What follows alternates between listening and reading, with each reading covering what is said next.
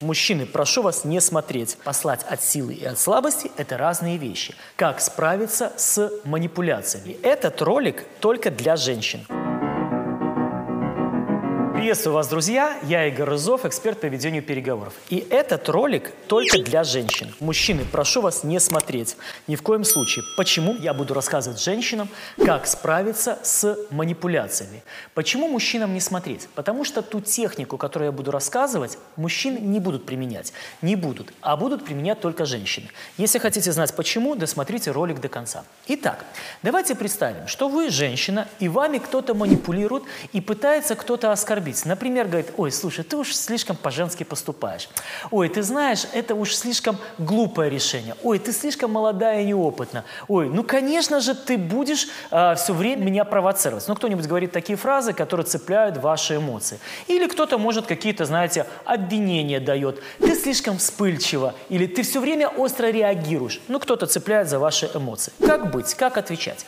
Конечно, можно послать и можно послать подальше. Но только если вы действительно пошли пошлете, не испытав эмоций. Если вы пошлете в гневе, в злобе, это будет выглядеть от слабости. Помните, послать от силы и от слабости – это разные вещи.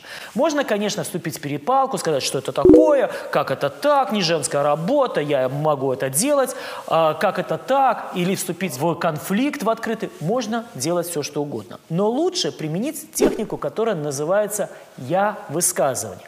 И что это за техника такая? И сейчас открою секрет, почему мужчины ее не могут применять. Дело в том, что я высказывание связано с проговариванием своих чувств. А мужчины же, мальчики, не плачут. Мы не приучены говорить о своих чувствах.